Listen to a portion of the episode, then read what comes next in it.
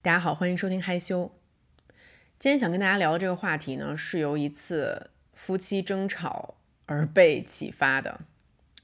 是的，就大概两周前呢的一个周六，我跟黑子大吵了一架。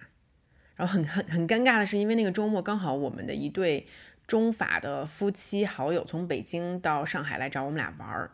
然后我俩就是吵到。我无法正常收拾我的情绪，我无法不黑着脸出门跟我们的朋友吃饭，就是我这个脸丧到我都没有办法在人家面前就是佯装一切都无视的样子，就是很容易被人家看出来，就就是被人家看出来了。但你知道，咱们中国人就老说家丑不可外扬哈。其实一般遇到这种事儿就很尴尬。你说你俩吵架，你到底要不要向你的朋友解释你们俩之间到底发生了什么？但因为当时我们的局面实在太尴尬了，所以就是我们还是向我们那对夫妻好友解释了一下我俩吵架的大概原因。只是没有想到呢，我们说完之后，竟然得到了对方强烈的反响，因为他俩就是作为另外一对跨国情侣，平时吵架的模式和原因，竟然和我们如出一辙。而后来呢，我们四个人又顺着这个话题讨论出了许多我原来根本没有想到的事情。我原来一直以为可能是我跟黑子的个体差异而导致我们平时生活中冲突的地方，但是我没有想到这背后也许是中西思维的差异在作怪。后来呢，我就是顺藤摸瓜，有了很多新的思考，所以这一集害羞呢，想跟大家分享一下。首先呢。我想先跟大家在这里复盘一下，我跟黑子这次吵架是怎么吵起来的。但是呢，我希望我说的时候，大家不要在评论区去讨论我们这次吵架的对错，因为首先的对错并不是我这一集想跟大家讨论的一个核心。而且我自己认为，夫妻吵架就很正常，哪个夫妻不吵架？不吵架的夫妻，反而我觉得并不代表他们没有矛盾，只是其中肯定有一方很能忍。但是我忍不住，就是我跟黑子作为两个性格都比较外放，然后也爱表达的人，忍一向都不是我俩的风格，好吧？其次呢，就是我俩其实吵完架之后都会进行一个复盘，就基本上两个人都会检讨自己的错误。但是在这一集里呢，我只能替自己发言，从我这个角度看问题。所以说，once again，吵架只是一个引子，最重要的不是吵架本身，而是吵架背后我呢对自己的思维模式进行了一个观察吧。然后找到了一些比较有意思的点。反正那个星期呢，我就是工作特别的忙。周四的时候，我在家里的浴室拍了一支香水的广告，相信很多朋友看过那支视频了。那支视频实际上就是一个非常小制作的，然后从这个脚本、布景、拍摄、灯光，全是我跟摄影师两个人在我们家大概五平米的这个卫生间里面操作完成的。然后为了创造一个。暧昧的氛围，然后为了布灯方便，我呢就几乎清空了我们家卫生间，包括台面儿，就是无论是我的东西还是黑子的东西，都被我藏了起来。因为就摄制组真的人很少，所以我自己也是道具就叽里呱啦一顿操作。然后周四拍完的我很累，我就大概把卫生间收拾了一下，但是没有把卫生间完全的复原。周五过去了，我工作还是很忙。就仅仅把可能我跟黑子需要的一些类似于什么牙膏、牙刷呀，都放在了台面上面，其他的东西呢，还是被我堆在了卧室的其他的地方，没有复原。这期间呢，黑子就提出了 一些小面积的抗议，他就问我说什么时候能给收拾回来，然后我就说周末吧，周末吧。那那时候我想的就是，反正你再给我几天时间吧。但是到了周六的上午，卫生间还是很乱。然后，但是我就想说，周六也就才过了两天而已，OK。但是这一天早上，我俩就正式发起冲突了。现在呢，我试图回忆我们当时的对话啊，给大家复原一下我俩这个是怎么吵起来的。黑子，都已经两天了，咱们家的卫生间怎么还是这么乱？竹子，沉默。黑子，咱们家卧室的电视机柜上现在堆满了，原来都是属于卫生间的这些东西。咱们的这个洗手台面上属于我的这边，我东西都还是找不着。竹子，沉默。我今天早上起来都找不着我的刮胡刀。我理解你拍摄啊，但是你动了我的东西，你能放回去吗？竹子终于开口了，你的刮胡刀在这儿，洗漱口水在这儿。黑子，我就是想要这个卫生间里，起码我的这个部分可以恢复原状。你已经拍完视频了，你就不能把东西放回来吗？因为是你把他们移走的。竹子，我知道我有计划要收拾，但是我这几天真的太忙了，你就不能体谅一下吗？黑子，卧室的衣柜的地上也散落着你各种的衣服，你到底准备什么时间收拾？竹子，我知道那些衣服是我拍摄的时候要用，我不得不把它们弄乱了，因为我要挑我找到的那件衣服。这几天不是咱们朋友来了吗？我就是没时间收拾，但我想着要收拾的。黑子，如果只是你的私人地盘，你怎么乱都行。但是无论是卫生间还是卧室的衣柜，都是咱俩共享的空间。你为什么就不能做到最基本的事情？为什么不能保持好公共空间的整齐？竹子。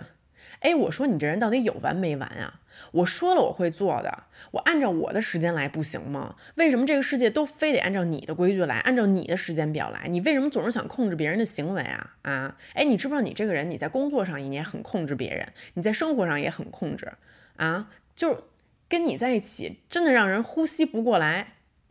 黑子，你这样指责我是不公平的。你的需求，你让我做的事情，我也有按照你的要求完成啊。竹子。那我让你减肥，你减了吗？黑子，我每一天都在努力呀。我去健身房，我也试着少吃。哎，有时候你在别人面前直接跟我说你少吃点碳水，我都忍着没有说过什么。哎，竹子，可是结果就是你也没有做到我希望你做的事情啊。你的身材还是这样啊，哪怕就是我要求你瘦一点，这几乎是我唯一的要求。哎，可是您老人家在生活中方方面面对我的细节要求可多多了。你如果做不到，凭什么要求我来做到呢？黑子。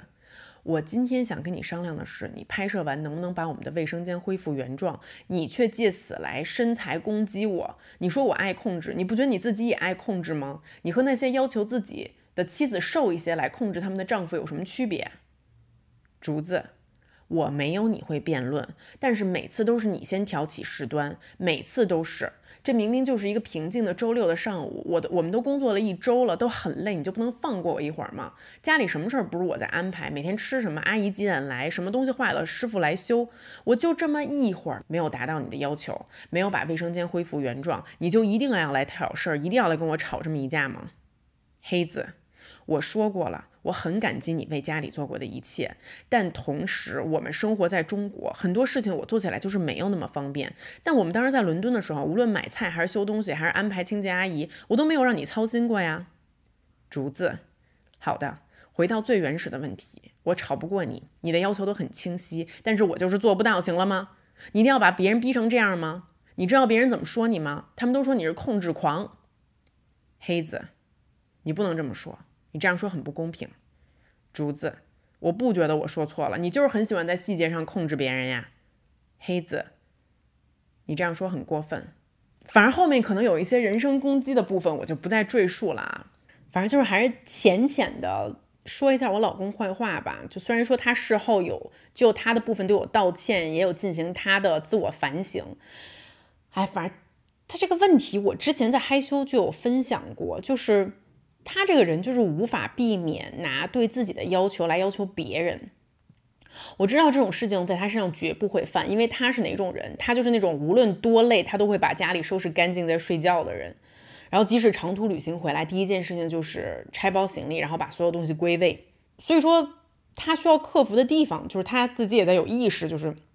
我和他不一样。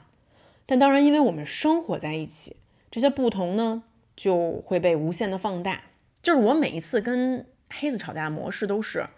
一开始我沉默，因为我知道他提出的很多点是对的，但我心里想的就是我知道了，我会做了，你别说了，你给我一点时间，你就别叨叨了。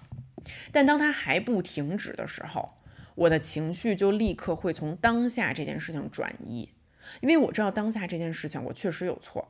但是我知道我有错了，OK。我这个时候会打开一扇自我防御的门，就是 OK，我有错的地方，但你也有错的地方啊，我就会开始把我们的战场转移。但当如果这一切我说着说着都没有立足点的时候，我就会拿出最终武器——人身攻击。我就会说：“你看你，你就是一个控制狂。你看你，你哪儿哪儿有问题。你看你，反正我就没法跟你过下去了。总之就是吵不赢，我就要变成一个泼妇。我说不过你，我最后伤害你已经，我捅你一刀，然后再捅我自己一刀，我给你与时俱焚。我这样做对不对？肯定不对。但是呢，我就是能感觉到被指责的感受。”很不好受，这可能是我性格的一个弱点，就是我从小到大还是，就要不然你说脸皮薄还是怎样，就是很难接受批评，或者在批评的当下，我会不由自主的变成一只刺猬，然后必须得把这个刺儿立起来，就好像我作为一个人，在被批评的时候，我受到了侵犯，对方。指责我的行为，指责我的生活习惯，甚至指责我的吵架风格，指责我的逻辑。一旦这个指责堆加在一起的时候，整个事情就超出了一个理智的范围，变成了对于我个人自尊的一种践踏。而一旦这种践踏和冲突在吵架中强烈到一定程度的时候，我就完全。非非理性了，我就完全感性了，我就完全冲动了，我就什么什么难听的话都能说出来，就是因为那个时候我会就是有一种感觉，就是这个我陷入了一种非常危险的境地，除了发起攻击，我已经没有别的办法了。而现在我回想我小的时候，我爸妈吵架，其实每次导火索也都是一件很小的事情，但是我妈经常不会在这件小事情上发火。我妈她最大的发火的点就是我爸提到他们家里的人，比如说提到我的姥姥姥爷或者是我舅舅，比如说说你们家里人哪里哪里不好。当然啊，就是这集咱们也不去讨论就是这个夫妻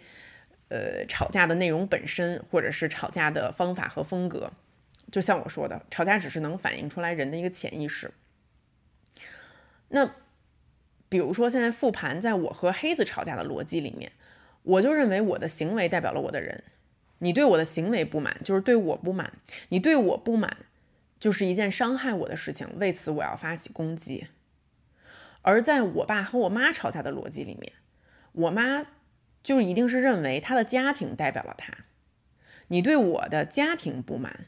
甚至比对我不满更令我难受、令我恼火，因为我的家庭不但和我是一体的，它代表我。而且你在对我的家庭不满的时候，我也许可以改变我，但是我无法改变我的家庭。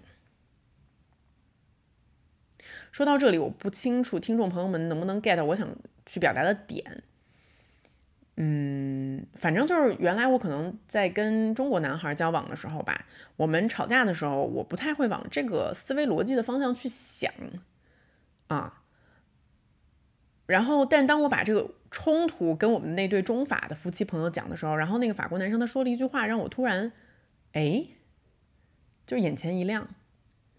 他说这句话就是他说，你们中国人在吵架的时候太容易 take it personally，take it personally，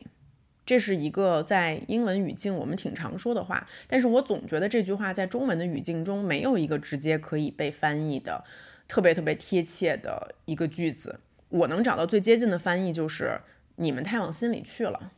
或者你，或者是你总是觉得别人在针对你，take it personally，对不对？就是我在起码我在回述我跟黑子吵架的时候，我一定是 take it personally 啊，因为你就是在针对我呀，就这。就当这个法国男生说出来的时候，我觉得这是一个没有争议的事情，所以我就我就问我说：“可是可是他就是在针对我呀。”但对方说：“不，他没有在针对你，他是在跟你讨论你的行为，但是是你的行为，并不是你。”然后这个时候黑子也加入讨论嘛，他当然表示同意。然后这个时候我就我就继续追问。我不懂，然后我就问他们说：“我说，所以说你觉得什么是受到了批评？你难道不觉得对方质问你说为什么你不能把卫生间收拾干净，所以这句话在你们俩看来就不是针对你的个人批评。然后这两个男生很确认的说，不，这不是针对人的批评。然后我就继续问说，OK，那如果我说，哎，你衣服的品味不太好，你们觉得这是针对你们个人的批评吗？然后这两个男生继续很确认的说，不。这并不是针对个人的批评。然后我继续说，如果我说，哎，你们法国人可真傲慢，你们觉得这是针对你们个人的批评吗？然后这两个人继续摇头说不，即使你这样说，也不是针对个人的批评。然后我问说，那到底什么是针对个人的批评？然后他们举例子说，比如说，你说。你很丑，你很笨，你是个混蛋，你不善良，你是个控制狂。只有这种主语加形容词的，只有这种绝对针对个人的形容词攻击，才是非常明确的对于个人的批评。然后这个时候呢，我就接着。问这两个外国人一句话，我说：“我说，所以你们俩之前交往过的外国女友，你们会怎么吵架？”然后其中那个法国人就优先抢答，他说：“其实法国女生很强势的，她们就是会就事论事的据理力争。确实，我观察到就是西方的女孩可能确实跟男生一样，因为他们从小就接受了这个辩论和哲学教育。哎，这个是一个很有趣的事情，就起码是我了解到法国人。”呃，还有包括像突尼斯人，因为他们也受到的是法法式的教育，他们从小学就开始上哲学课了，嗯，然后在哲学课上，一个非常非常典型的发言环境就是，小朋友们会对一个话题、一个观点，甚至是一个行为产生一个辩论，所以说对他们来说呢，起码法国女孩似乎就是比中国女孩更能吵架。更会为自己辩护，而且更能吵到点儿上。而这种辩论对于西方人来说，它是一件非常习以为常的事情。它可能会发生在课堂上，会发生在公司里，会发生在饭桌上，会发生在酒局里。大家不会把它和个人的价值、自尊混为一谈。就我可以。和你在某一个问题上持不同观点，我们可以就此展开一个小时，是甚至是数个小时的讨论。但我们的观点不同，并不会让我觉得你是一个不好的人。然后这个时候，我甚至不由得的 重新梳理了一下：如果我能跟黑子就刚才那件事重新吵一次架，我应该怎么更好的为自己辩护？比如说，他在乎的点是为什么你动了我的东西不放回来？那么我一个更好的变数应该是：不好意思，因为我的拍摄打乱了你放置物品的习惯，因为拍摄组的人数很少，现场布置都是我自己在做，我很累，没来得及收拾。下回呢，要不然我请个助理，或者你愿意体谅，你也可以帮我，不是吗？我觉得，如果我就事论事的这样说，并且把这个责任最终转移到我俩身上，可能我们俩压根儿就不会吵架了。而最重要的就是，但这个事情发生的当下，我本能的反应里就没有这些非常理性的东西。就我每一次受到他的批评的时候，尤其是他的批评的时候，我就更难理性的去处理自己的情绪。我的火一下就上来了，然后嘴就开始发瓢，乱说一气。就是怪不得我吵不过黑子，嘿，因为你从小学就开始接受训练了，而我小学的时候，我们被教导的是，老师说的都是对的，不能跟长辈顶嘴。我们小的时候。希望被称赞乖，因为我们觉得它是一个很好的形容词，因为乖是遵守纪律，乖是尊重长辈，乖是服从管理。我听他们形容完他们从小到大受到的辩论教育的时候，我竟然想不到，从我的小学、中学，甚至是大学哪一刻我们在课堂上受过类似的培训。就是这也就是为什么我成年之后，哪怕在夫妻的这种吵架之中，我仍然学不会如何理性的、不带情绪的就一个观点进行正反面的辩论。我现在作为一个成年人，哪怕有时候在工作中的时候，啊，虽然说我现在肯定是比以前强很多了，工作可能还稍微好一些，但仍然怎么大胆的去反对别人，以及如果你被反对了之后，要怎么处理自己的感受，在面对不一样的声音的时候，怎么可以把理性和感性分开，用脑子去思考，而不把心卷进去，这些事情好像。没人教过我，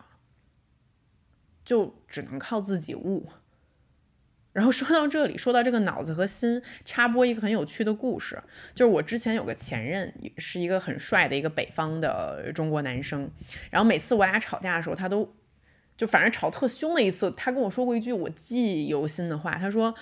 他说竹子，你能不能不要用总是用脑子去想问题，你要用心去感受问题。”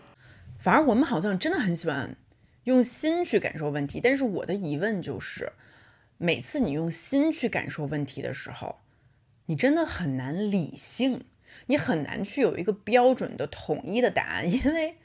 你的心跟我的心都不太一样，但是你跟我的脑子，我们可以试图去顺一个标准的逻辑。然后我们再来看一下他们外国人说的这个理性的思维逻辑。就着我们的讨论而言，我觉得他们可以理性的一个很大的原因，就是我们对于“我”这个词的边界理解有很大的不同。反正作为一个中国人而言，很多时候我会觉得，我不仅是我个人，也是我的行为、我的观点，甚至是我的家庭、我的朋友、我的公司、我的民族、我的国家。比如说，你怎么介绍你自己？可能我们会说，我是一个上海人。那显然，我这样说就代表我认为我和上海这个地方有一个群体认同。我认为上海人可以代表我的一部分。然后我可能会说，我是一个，我是一个妈妈。那同样，母亲这个群体可以代表我，它可以代表这背后我所信奉的一套家庭的价值观。或者它能代表我现在的一种生活方式，然后我们可能会说我在哪个公司工作，比如说我在奥美工作，啊，那我的公司我的职业它也是一个群体，它代表着我的生活模式。我为什么可以进那个公司？也许可以带肯定着我的某一部分能力，而潜意识里面。所有的这些群体的标签，也帮助我们更容易的被定义了。你基本上可以通过这些群体标签去描摹出这个人大概的模样，以至于当我们所处的群体受到攻击的时候，就好像我受到了攻击。比如说，我作为一个中国人，我留学的时候就很喜欢跟说中国不好的外国人吵架。因为我觉得这个事儿的逻辑就是，我们关起门来，我们中国人自己能说，但你不能说。同时，你说的时候，就打从心底里让我如坐针毡，因为中国人是我这个人非常重要的标签，他是我之所以是我的很重要的原因。所以，你对他发起批评和攻击的时候，我当然要回击，因为我要保护我身上的这个标签。但是西方人，当然啊。无论是我这里说的西方，还是我前面说的西方和我后面说的西方，都是一个很传统的概念。但是呢，我确实也没有找到一个更好的指代，所以我们现在暂时说西方吧。我开始理解西方人心中的这个我，是一个非常明确的，比我们的我小很多的这个概念。就他们的这个我，是更加狭窄的血肉之躯。就像我前面跟那两个外国男生产生的这个讨论，我对于他们的一系列的这个问题，就你可以看得出来，大多数的事情都是外部，我的行为是外部，我的观念是外部，我所在的社区是外部，我的公司是外部，我的国家是外部，甚至有一些极端的个人主义，就是我的家庭也是外部。而对于外部的一切都可以被拿来讨论，甚至可以被拿来公平的辩论。每个人都可以有自己的意见和观点。比如说，我认为人不需要结婚，结婚了反而不幸福，这是我的观点。你可以不同意我的观点，我们可以就此辩论。但是你同意或不同意我的观点，都不会让我本人的心灵和自尊受到任何伤害。你也可以批评我的公司，你说我们公司不环保，还是你说我们公司不人道？即使我很爱很爱我的工作，但是我的公司的道德标准跟我没有关系。我可以和你一起公平的去讨论它，因为作为中国人，我觉得我们的我跟他们比，我们我们的我很大，所以在考虑问题的时候。我们很难避免不从任何一个角跟我不沾边的角度出发，我们一定是会从我出发的。就是考虑问题的时候，我们中国人会更加首先的去考虑我的情感、我的自尊、我的修养、我的感悟，然后再发散出去看世界。而西方人的我他很小，所以他会先看外界。他们会更加注意理性分析和思辨，会注重逻辑。他们会认为外界的任何的事情都是可以有一个统一的思考的逻辑标准，然后可以去思辨的。他们是去靠思辨来认识这个世界，来掌握这个知识，然后拿着这个讨论过的规则成为我的规则、我的标准。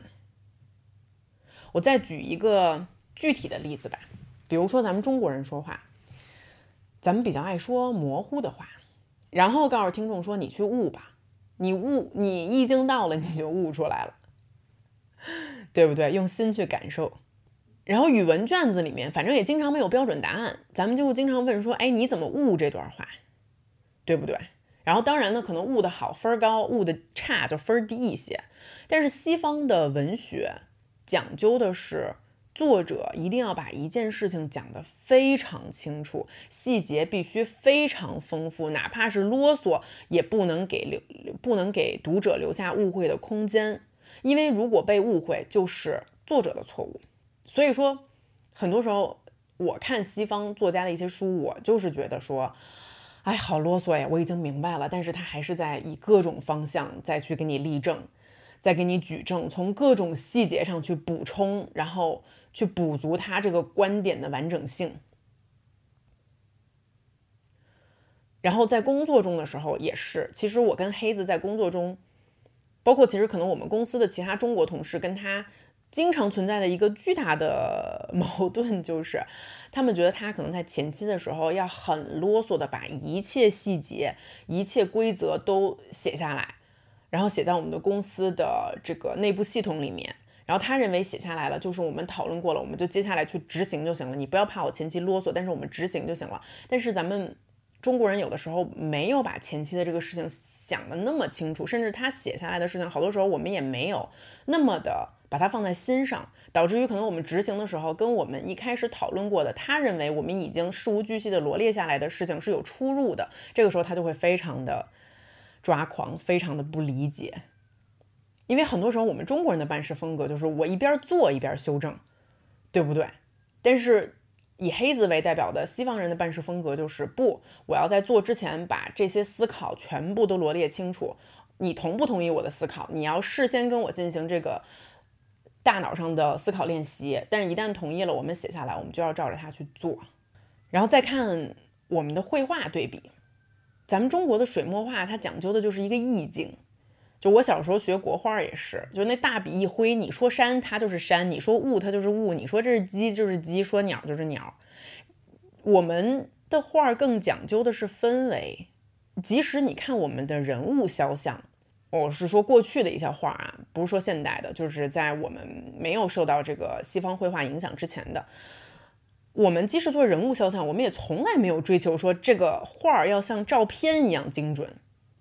咱们画的是这个人的神韵，这个人的状态。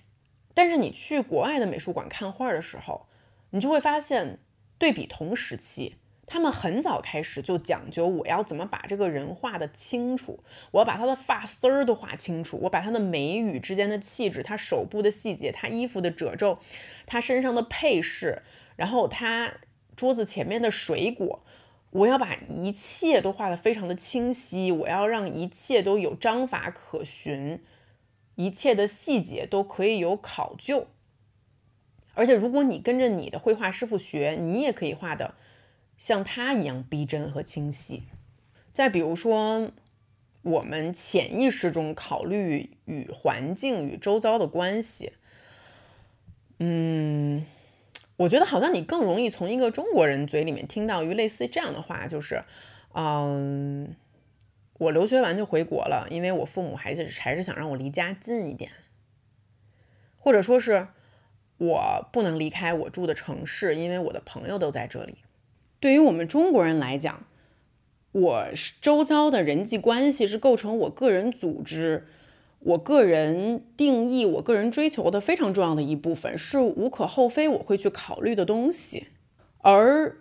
我个人到底想要做什么，我个人的追求是什么，这是一件比较难去回答的事情。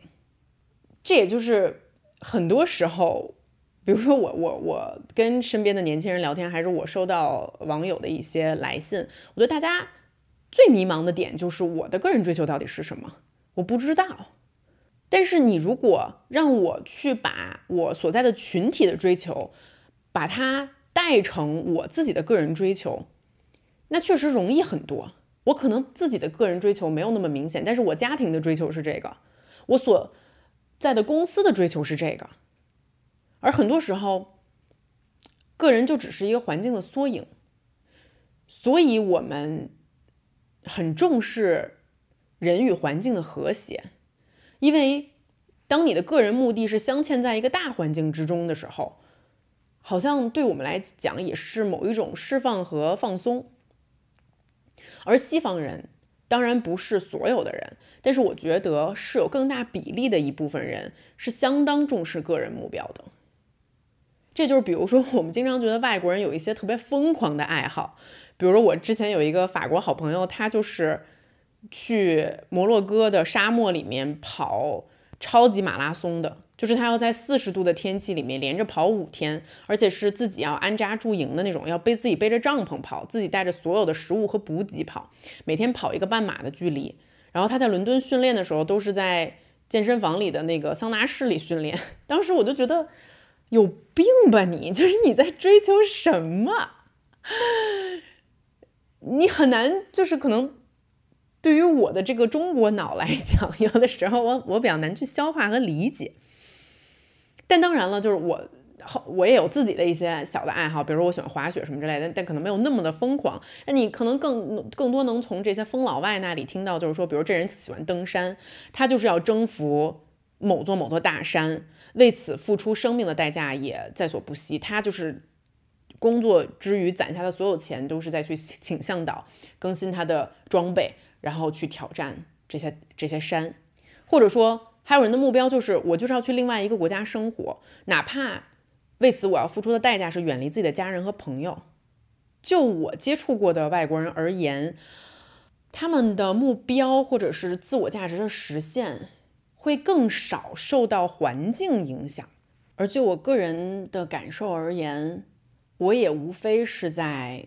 接近三十五岁这一年，才能感悟到。原来从小在一个集体主义的环境中长大，他对我的思维方式、我的自我价值的影响是多么的根深蒂固。包括这次吵架完，我跟黑子复盘的时候，我说这是我第一次吵架的时候想到了这么多可能跟我们吵架无关的事情。但是我想告诉你，其实我挺不容易的。因为你能让我领会到这一切，哪怕是让我领会到我的边界有多大的时候，为什么我总是会 take it personally 的时候，都不是一件很容易的事情。而当你的我很大的时候，一方面你会觉得很多事情都是理所应当的，一方面你总是感觉到好像还是比较安全吧，好像你不是那么的孤单。即使你受到了攻击，也有一个群体陪着你，你更容易感到稳定。无论你是否有一个个人目标，起码你可以为你的集体而去奋斗。在另外一些时刻，我又能感受到时常跟背着更大的集体的符号，然后把自我放到那么大的边界的时候，实际上又有点痛苦。嗯，你会摘不清到底真正的你在哪里，我能否摆脱掉这些巨大的群体符号，真的在属于我的一块小天地里面驰骋一下，去找到我的边界在哪里？至今为止，我觉得我，我我我都我都没有去没有挣脱掉，我只是现在意识到了这个问题。当你是这个群体的大多数的时候，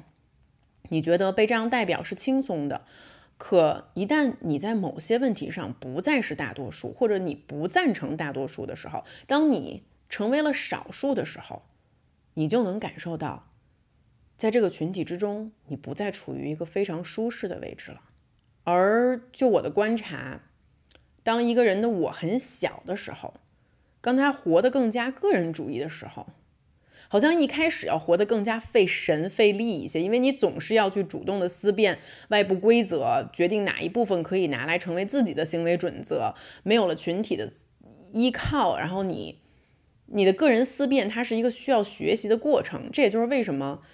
西方人那么早就要学习哲学，然后要教会小朋友思辨的方法。就是我无法提供给你一个标准答案，我无法提供给你一个群体答案，但是我把独立思考的方法教给你，你自己去想。哎，没想到从一次吵架能想到这么多乱七八糟的事情吧？啊，这集说的我也挺费神的，就是去 去外观自己，去内省，真的是一件就是挺挺挺费力的事情，挺伤脑的事情，而有的时候也挺痛苦的。嗯，能意识到自己的一些局限性啊，去对比的一些可能自己做不到的事情，有这个意识上的觉醒，并不代表它能带给你解脱，而是让你可能进一步的 产生了一些痛苦。但是即使如此，我仍然觉得人还是不能去相信你。认为理所应当的事情，你再认为理所应当的事情，你都应该对它时刻充满警惕，因为它长期存在，它默认在你的潜意识里，但并不代表它是对的。我也希望以后可以在害羞里面经常跟大家分享我这种有点纠结又痛苦的试图去内观自己的瞬间。OK，回答几个问题吧，没有挑太多的问题。嗯，第一个问题是小许不爱吃香菜叶，问说为什么西方的女孩看起来都更加的自信，更加不在乎外界的看法？虽然说造成这种现象的原因已经老生常谈了，但是还是想听听你的看法。是的，呃，老生常谈的部分我就不想讲了。大家如果去翻我这个微博，下面也有一些挺精彩的回复，我来说一说回复里面没有。Cover 到的地方吧，啊，其实我还是觉得这个自信的根本原因来自于你对于个人目标的追求到底有多大。因为一个人的自我只有非常丰满的时候才能自信。比如说吧，嗯，我在英国的时候，然后我身边的英国女孩就是经常会做一个事情，就是十八岁的时候，她先不去上大学，她先有一个 gap year，然后她去全世界穷游一圈，去全世界流浪一圈。然后当时我有一个。摄影师的朋友，然后他就是他十八岁的时候先去了印度待了大半年，然后后来又去了东南亚，他还来了中国，他在少林寺里面，他在少林寺里面住了很久，还遇到了很多奇葩的事情，当时还给我讲，挺逗的。但同时，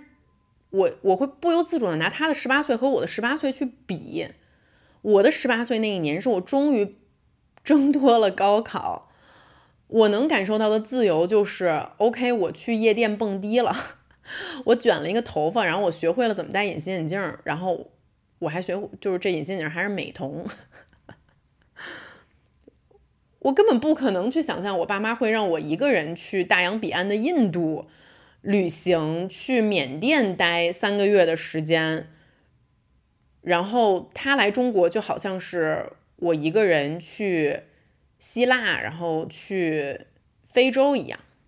但是西方的女孩很多人都会这么做，就甚至有的时候我们会看到一些新闻，就是这个十八岁的女孩她去非洲的某一个地方做义工也好，然后她被强奸，她被奸杀了，她付出了生命的代价。就这种这种新闻屡见不鲜，可是为什么还是会有很多的西方女孩会去做这件事情呢？我就觉得还是大家对于个人的追求的程度不一样。我觉得在他们的这种更偏个人主义的环境之中，他们所受到的教育就是我要充分的释放我的个性，我要早早的找到我身为一个人，我这辈子。我到底活要活一个什么意义？我的追求在哪里？我们中国的女孩十八岁着急着去上大学，上完大学急着考研，考完研急着找工作，找工作然后又急着谈恋爱。我们所做的这套遵守的这套程序，就是被我们的上一辈考验过，呃，实践过，它最有效。最高效的一个人生的程序，这个就是大多数人会做的事情，而我们大多数人又不敢去做超于常规的少数人去做的事情，我们还是会多多少少的默认为个人要依附在集体中才能存在，所以说你就会不约而同的，你不由自主的要去寻找群体的价值。而个人如果在群体中可以生存，在群体中能有一席之地，好多时候我们甚至不惜去牺牲自己的个性，才能被群体所接纳。所以回到这个问题，为什么西方的女孩更自信，她们的美可能更多元，更不在乎外界的看法，就是因为她没有这么多群体的枷锁呀。我们再去标榜自由的审美。自由自在的生活，你能真的走出你现在所在的这个群体吗？你跟你家庭的这种深度的捆绑，你跟你所在的你的社区，再往大了说，各种各样的这些群体标签，你可以轻易的走出来吗？你可以去拥抱你自己心中很坚定的那个自我吗？咱都先不说你能不能找到这个自我，所以说根源问题无法解决的时候，表象就变成了一个。很无力的事情，我在表象奋力呐喊又有什么用？我内心是不认同的，我内心就是不自信的。所以说，长辈的一句话，你上级领导的一句话，任何在这个群体中比比你更有威严的人的一句话，就可以轻易的把你压倒，因为你内心所渴望的还是这个群体的认同，而不是个人的认同。第二个问题。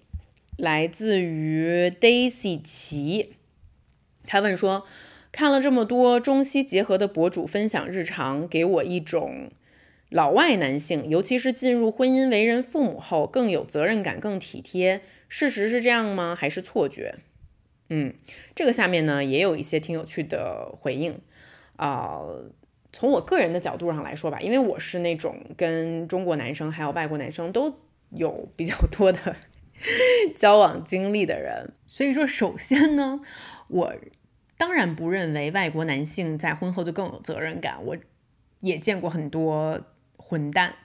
，OK，呃，混蛋是呃不分国籍的，所以说这绝对是一件见仁见智的事情，就这跟你选择到底谁这个人有关系。但如果呢，我们硬顺着前面的思路整理。我觉得呢，就如果是两两个中国人恋爱结婚，就是因为，哎，我们真的很难摆脱自己的这个从小长大的环境的影响嘛，所以就两个在集体的环境中长大的人都更容易彼此裹挟在进一步裹挟在双方的集体之中。当然，这个最明显的集体就是双方的家庭啊，就是我们经常就说中国人的婚姻很难，就是两个人的婚姻也是两个家庭的婚姻，最后造成一种现象就是。我觉得啊，就是会丧失一些独立性吧，就是因为毕竟人数多了，就是会有那种一个和尚有水吃，两个和尚抬水吃，三个和尚没水吃的局面。而如果这夫妻中的其中一个人换成了更加笃信个人主义那一套，或者在个人主义环境中成长的人，就会更容易打破固有的这个局面，让你们的这个小家庭独立出来。比如说生孩子这件事情吧，我其实一直以来都没有一个特别强烈的一个观点。就像我妈之前也跟我说说，她说，哎，你要不要早生？早生了我帮你看，然后呢，你就继续去忙事业，然后你事业到时候有成了，你孩子也大了，也轻松了，哎，这不是正好吗？那个时候我似乎都觉得说，哎，好像也没啥错吧，只是我就是那个时候没有遇到对的人，没有干这件事儿而已，对不对？然后呢，后来我就自己长大了之后，我又觉得说，哎，我事业挺忙的，我人生挺丰富的，我好像没有必要非得生孩子。然后，但是因为我嫁给了一个很喜欢孩子的男人，然后呢，我可能慢慢自己岁数也大了，然后我就开始对于生育这件事情又放松了。但是在我们生育前，当时黑子就很正经的跟我提出了他的一个观点，他又说你必须得同意这个观点，我们才能一起生孩子。他这个观点就是，我们自己生的孩子必须得自己养。他很不能理解生了孩子之后交给长辈这件事情，就是。他会认为说，长辈就是爷爷奶奶、姥姥姥爷可以跟我们的孩子玩儿，你怎么玩儿都行。你带他去什么游乐园，你带他去公园，你平时带他出去吃大餐都没问题。但是真正的养育责任、教育他的责任是爸爸妈妈身上的，需要承担的。然后他也更不能理解可能放任给阿姨去养的模式。所以说，我们当时请阿姨的时候，我们也都呃做了非常非常细致的规定，就是阿姨在什么时候工作，呃，其他的时间都是由我们来负责小朋友的。所以，即使我俩很累啊，我们的孩子基本上还是以我们为核心在带他的。然后，我们的阿姨也是负责在我，主要是负责在我们白天工作的时候帮忙。然后，我俩现在的闲暇时间几乎全部都给了诺尔。于是说，比如说在周末的时候。他作为爸爸，他就经常出现在孩子的游戏室里面，然后那个游戏室里面的阿姨都说很少看到爸爸带着小朋友下来。然后比如说诺尔小的时候，他也经常一个人带着他去医院打疫苗啊，或者早教课的时候，他也可能会一个人陪着上。像周末我们平时是自己带孩子的时候，几乎我俩都会同时出现。那在他的认知里面，就是他也在告诉我这件事情，就是可能我我在这边的认知不够强烈，我有被他所影响。他觉得生一个孩子，并且陪伴着他长大，告诉他他一定要会辩证的思考看待这个世界，他要有自己独立的思想。怎么去教育他，这只能是爸爸妈妈能完成的事情。而在我们东方人的认知当中，很多时候我们都会觉得没关系，好像爷爷奶奶也能完成这件事情，姥姥姥爷也可以完成这件事情，或者阿姨和学校配合也可以完成这样这件事情。你可能觉得说，竹子，你在回答这个问题吗？我觉得我在回答这个问题呀，因为我觉得所有表象的形容词都是有一个更加深刻的内在原因的。当你只有唯有内心的时候，觉得我的小家庭是独立的，是独立于我周边的大家庭、大环境的，伴侣的双方作为爸爸和妈妈才可以站出来更有责任感。因为如果你只是这个家庭中的一个孩子，你又生了你的孩子，你觉得还是有家长来照顾我们，这个时候无法彻底的从你的心中去激发出这种责任感来。哦，我挑的第第三个问题也是最后一个问题是回归尼莫说，从旅行影视剧中感受到西方人之间总是能很轻松的展开讨论。的话题也很广，在家庭聚会、校园等情景中都可以很轻松地展开一场讨论。而在国内的环境中，大家日常讨论最多的无非就是生活、工作的中的人和一些琐事，聊聊八卦和热点，几乎很难涉及一些客观的深度的话题。这会不会也对于我的定义边界不同有关？哎，我觉得这个问题特别的有意思。这个问题我们也是可以展开好好聊的。嗯，那现在先给出一个我呃乍一听到这个问题想到的一些答案吧。首先就是，我觉得是的，我们中国人聊天真的很喜欢聊八卦。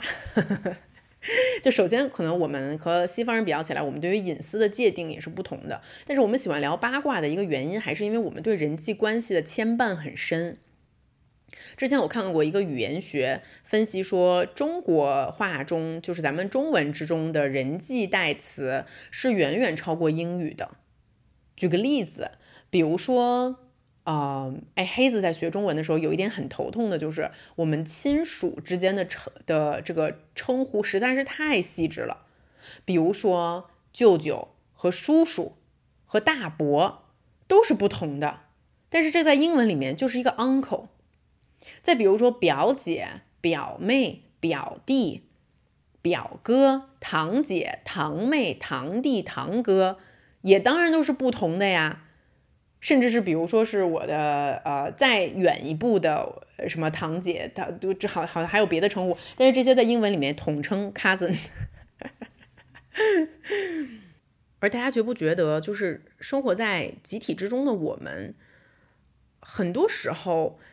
我们在做的事情，就是在确认。哎，我是否第一，我是否还在这个集体之中？第二，就是我在这个集体之中，现在我是处于什么位置？别人都是什么位置？我有没有被落下？我是否还是这个集体中的大多数？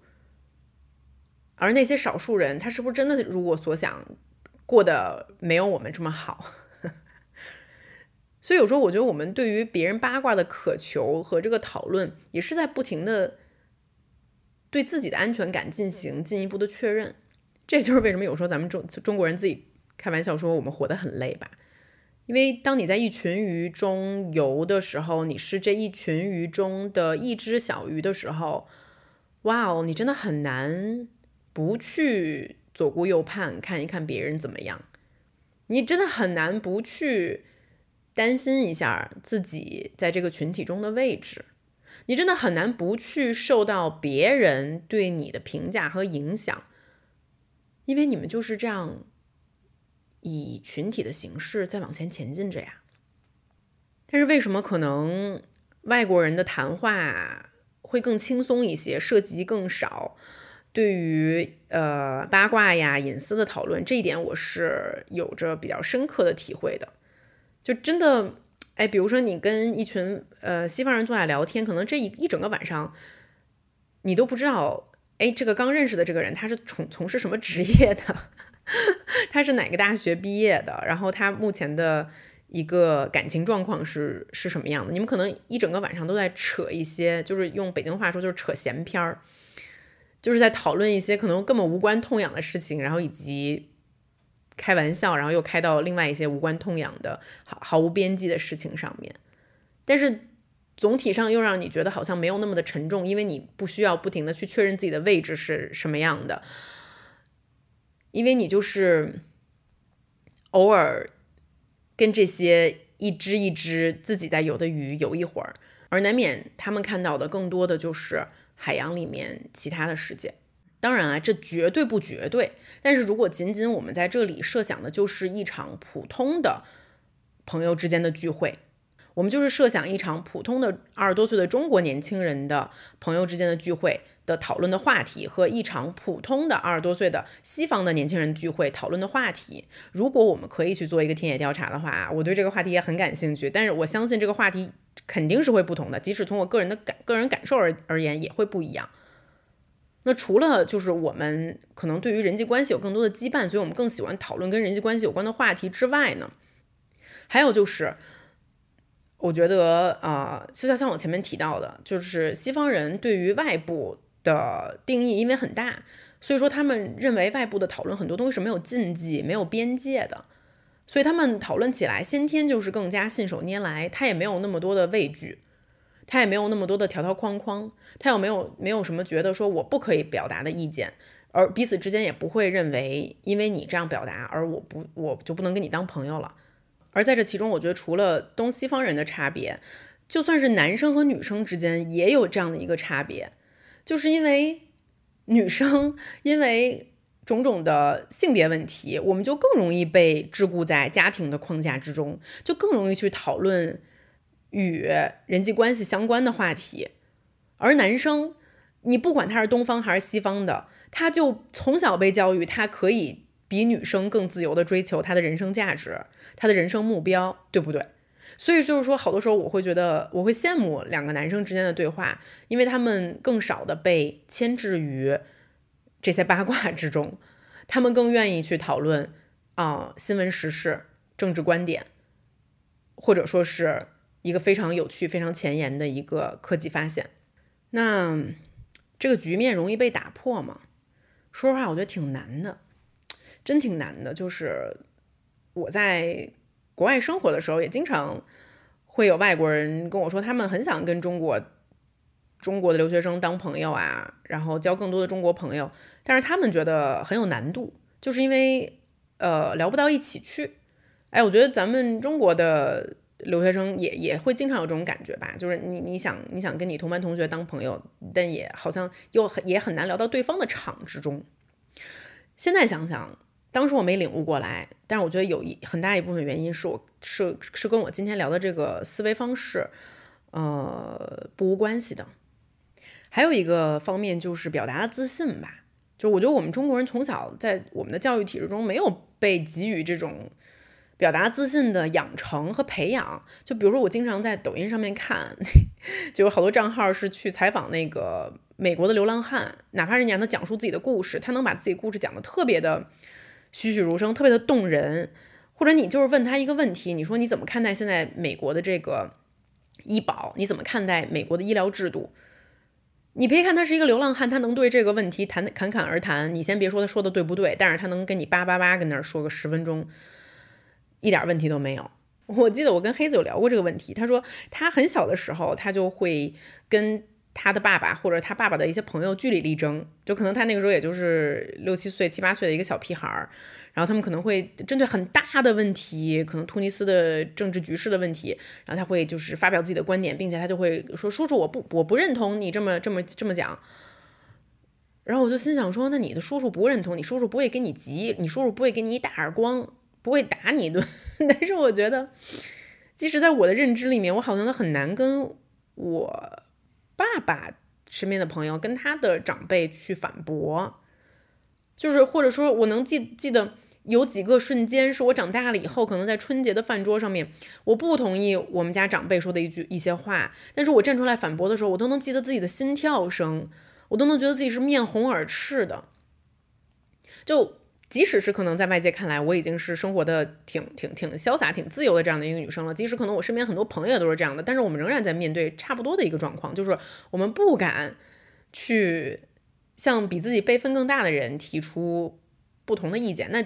一旦有这种倾斜的、不平衡的权力关系，你就很难去展开一个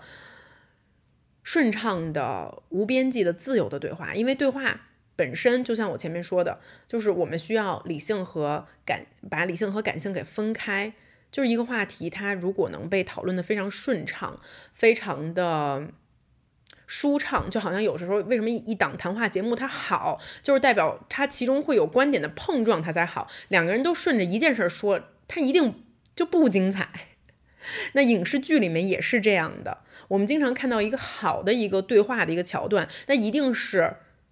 可能这个对话场域中的角色是有相对立的观点的，但是仍然可以以一种比较温和的理性的方式讨论这个话题。但首先，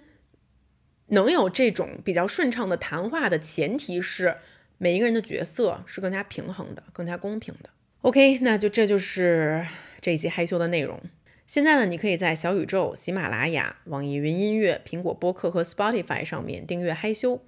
也希望在评论区里面听到大家对于每一集播客的想法，我真的都会很认真的去浏览你们的评论的。